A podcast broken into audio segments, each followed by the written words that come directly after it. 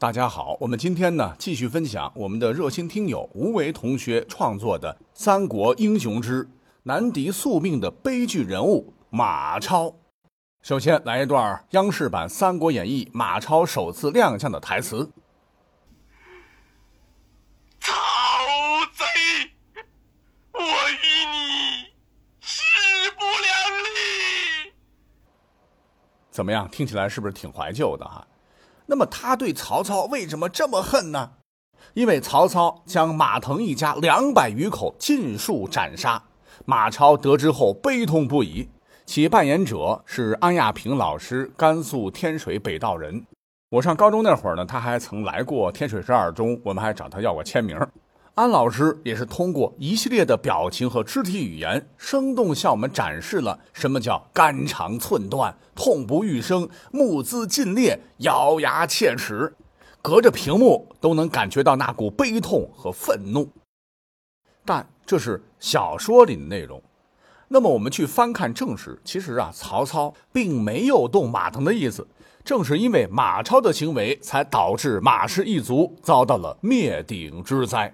那今天的节目，咱们就来聊一聊这位一直同命运抗争，最终却难逃宿命的悲剧人物。那马超，他字孟起，扶风茂陵（今陕西兴平市人）。古人表字中有“孟”，就有庶长子的含义。你像咱们的伟大的曹丞相，也就是如此。虽然说马超乃是东汉伏波将军马援之后，但是到了他爷爷那辈儿，已经是混得十分的凄惨了。哈，其实这也不奇怪，一个大家族总会难免有几家混得不太好。像刘皇叔这皇亲国戚，不都知席犯侣了吗？不过马平确实惨的是有点厉害啊，以至于没有哪家肯把女儿嫁给他，最后不得不找了位羌族姑娘成亲，并生下了马超的父亲马腾。那按照我们现在的观念，生个混血宝宝挺好的。马腾那长得也是身长八尺，身体宏大，相貌堂堂。不过在汉代，人们的观念不一样啊，就觉得这个出身呐，位势有点低了。好在汉朝时，国人尚武，马腾因作战勇猛，累迁至偏将军，在西凉也算是一号人物。之后，马腾与韩遂等西凉军阀时而互殴，时而又会联合起来跟朝廷对抗。朝廷派遣的大将张温。和后来的大魔王董卓都跟这帮老兵痞交过手，是互有胜负。那么再后来，这个董卓不是进京了吗？乱搞一通之后，挟持着汉献帝就到了长安。这会儿呢，他又想起了几年前几位老对手，觉得当年朝廷数万大军都没有搞死他们，说明这帮小子实力还是不错的，不如联合起来共举大事。所谓利益面前没有过不去的坎儿，于是韩马二人被董卓招安，并打算一起起兵东进。只是很可惜，还没等他们到长安，大孝子吕布就把董胖子给囊死了。可是呢，没消停多久，李傕、郭汜、董贼的老部下率领着残余的西凉兵又打了回来，竟然打跑了吕布。马腾他们呢，就顺坡下驴，跟李傕又混到了一起。谁曾想，还没过多久呢，为了利益、金钱、女人、土地，这几方势力又砰砰砰打成了一锅粥。没办法，军阀就这点出息。是一直到了建安四年，在曹操使者钟繇的劝说之下，马腾和韩遂表示和解，并在随后的几年里协助曹操消灭了袁绍旧部的残余势力。那么，就在跟随父亲四处征战的过程中。马超逐渐成长为一位出色的将领，只是二十岁那一年，小马命背，差点就死在韩遂部将严行手里。要说这马超啊，是真猛，厮杀中是撅断了严行的枪，但是严行是个战场老油条，顺势就用半截断枪上锋利的插口，噗哧一下捅在了马超的脖子上。还好小马哥生命力顽强，最后抢救回来了。那年轻人嘛，战场经验少也是可以理解的。而后人在创作《三国演义》的时候，那一段经典的打戏——许褚裸衣战马超，多半就是融合了马超战严刑的故事。说这个许褚和马超在马上决力，把枪硬生生扯断了。俩人那股子劲儿还没消停，拿着断枪继续对抽。这一下老许可就吃亏喽，人家小马穿着甲呢，木头杆子抽两下根本不疼，他可是光着膀子呢。这枪的断口上又尽是些木茬子，估计等他回去啊，够军医忙活一阵子的。不过呢，这也是小说家言了。我们翻遍整个正史，许褚并没有光着膀子和马超死磕的记录。那战场上性命攸关，这一生气就扒光膀子的事儿，只有小屁孩才会做。啊，又扯远了哈，咱们继续往下说。说袁绍啊，有一个外甥，他叫做高干，在建安七年曾联合南匈奴单于呼出泉劫掠关中，马超受复命，领兵一万前去配合平乱。此战非常的激烈，马超在战斗中对对方一箭射到了脚上。不过马超可不是阿基里斯，命门不在脚丫子上。咱中国爷们儿信奉的就是轻伤不加火线，简单包扎一下，继续抽他丫的。最后马超部将庞德，就是后来跟关二爷在樊城大战数十回合不分胜负的那位，是镇斩了敌将郭元。高干和呼图泉随后直接投降了。那看到这位马大公子如此神勇，曹操当时就起了惜才之心，想让马超入朝为官。不过小马哥没去，咱吃惯兰州牛肉面了，到河南吃烩面不得劲儿。开玩笑啊，马超没那么矫情，他不想入朝为官是有自己的打算。那很快机会就来了，在建安十三年，就是公元二百零八年，马腾在曹操使者张继的劝说下。就带着自个儿的两个嫡子马修、马铁入朝为官，其实啊就是去养老了。马腾被封为九卿之一的卫尉，两位公子分别被封为奉车都尉和骑都尉。这两个官职平级，且级别也不低了。这么说吧，霍去病的弟弟霍光当年就曾干过奉车都尉。马超作为庶子，本来是没有资格接马腾的班的。就是因为这一回老马去中央报道，西凉这个烂摊子他也不想管了，就甩手给了马超。以他的勇猛和手下善战的马家军，老马觉得在朝中啊可能会比较硬气。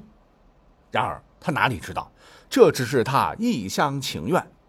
在建安十六年，曹操派钟繇夏侯渊进攻汉中的邪教头子张鲁。大军途中路过凉州，让当地军阀很是紧张。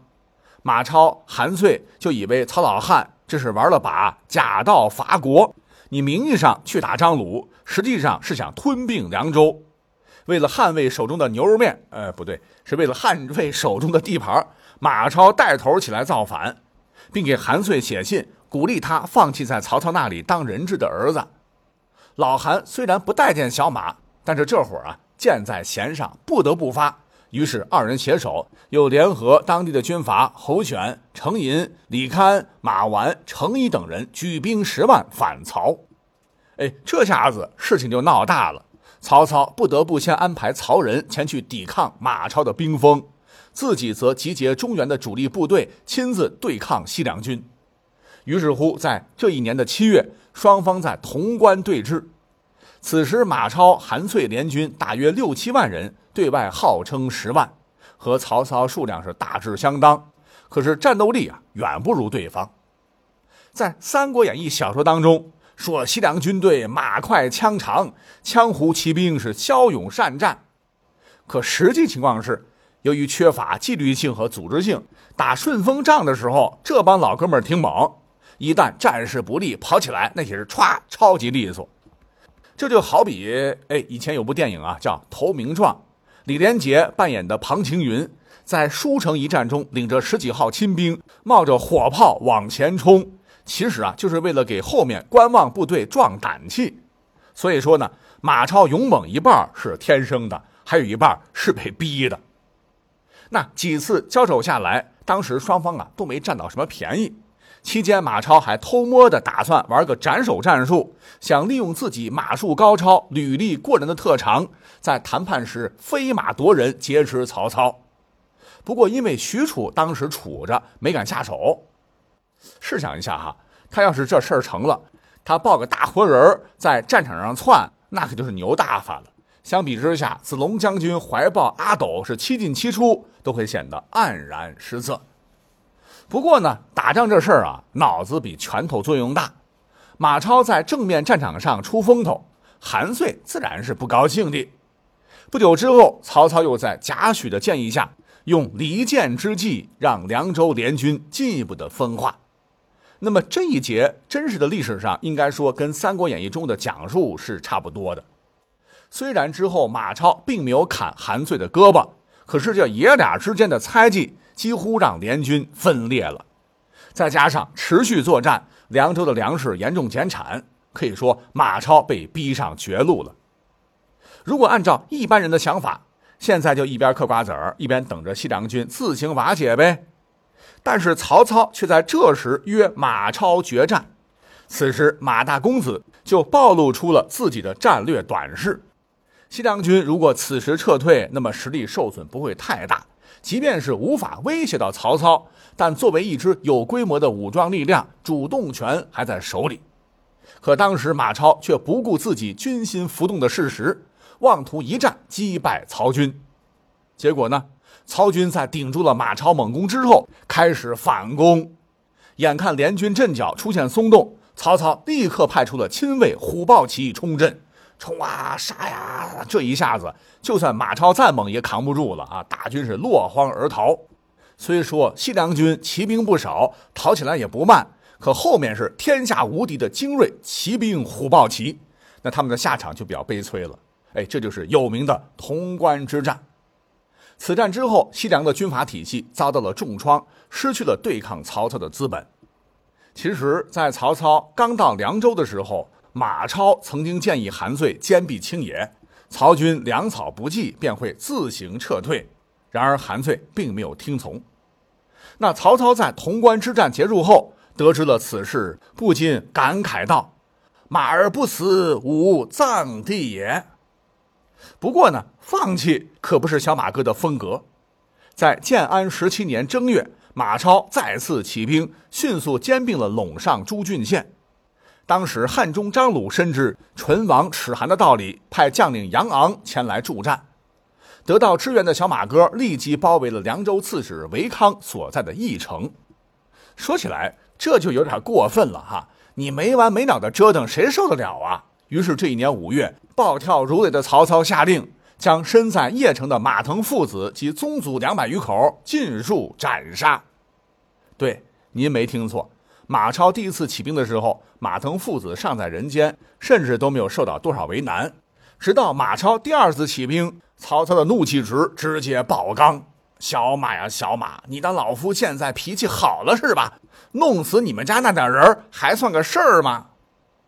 不知道当时马超在得知父亲噩耗时，有没有目眦尽裂、怒发冲冠？因为当时他真的很忙啊！曹老板弄死他们全家的同时。也派夏侯渊去收拾他了。这屠了马家三族不是目的，要全面解决西北方面的问题才是关键。而马超这会儿呢，已经拿下了益州，并杀死了韦康，正是气势最足的时候，觉得曹操来了，老子都不怕，还怕你夏侯渊？恰好此时，氐族首领杨千万和阿贵也起兵响应马超。夏侯渊在交战失利后，就退回了长安。马超于是成了凉州陇上地区的实际控制者。那么到了第二年，韦康旧部杨阜、姜绪和赵昂等人密谋推翻马超。要说这帮家伙也挺厉害，先是一招调虎离山，将马超从义城骗出；再一手反客为主，利用城中兵力空虚，和内应梁宽等人一起拿下了义城。得知上当的马超。气的是哇哇叫啊！赶紧返回时，发现妻儿已被杀害，而义城城墙高大，一时又难以攻破。悲愤之余，无奈只得反攻历城。本来可以来一出围魏救赵，因为杨阜、姜绪等造反首脑的家人都在城中。结果这个马超啊，他用力过猛，直接拿下了历城，之后把杨姜二人的家眷屠戮一空。这仇，说实话是报了，也不会投鼠忌器了。问题是，那还废啥话，直接干吧！杨父领兵从义城杀出，跟马超的人马迎面撞上。这仇人相见，分外眼红。老杨率领本家兄弟七人直奔马超而去，结果除他本人外，都被马超击杀。杨父身受五处重伤，跟个血人一样，犹自血战不退。这时，一直隔岸观火的夏侯渊也是终于等到了时机。马超怕被包围，不得不带着马岱、庞德等少数亲随撤离战场，转投张鲁去了。那综上所述，三十六计算是被他们玩明白了。最终结果，脑子不如拳头发达的马超终于还是败了，而马超人生的巅峰也旋即结束。虽然其威名犹在，但是从西凉人士的态度足以看出，马超在凉州已经丧失民心，只剩下一些羌狄等胡人豪帅酋长支持他。此时的小马哥已经算不上一镇诸侯了。那他的能力又受到张鲁部下的嫉妒，让他处境十分尴尬。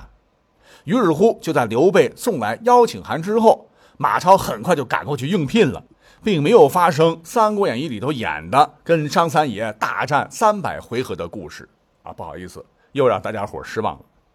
此后，马超与张飞配合，给刘备的汉中之战做策应，但是表现并不理想。再后来，更多的呢是当做摆设。是直到公元二百二十二年，在夷陵之战结束后不久，马超病死，享年四十七岁。那么对此呢，后人对其评价也是有些两极化。你像是两晋南北朝时，人们多称其勇武绝伦，但对其人品往往是嗤之以鼻。确实，一个害死父亲和亲族两百余口的人，在那个以孝治天下的时代，说他一声大逆不道，完全可以。那同样是坑爹，人家吕布起码不坑亲爹。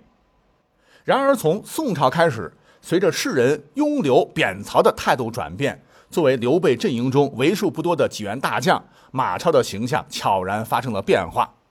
特别是平话杂剧艺人们把马腾被杀放到了马超起兵之前，那整个事情的性质就变得不一样了。好，结尾啊，马超的故事到这儿就讲完了。可以说，他是位英勇的武人，也是个无情的狠人，更是个难敌命运的可怜人。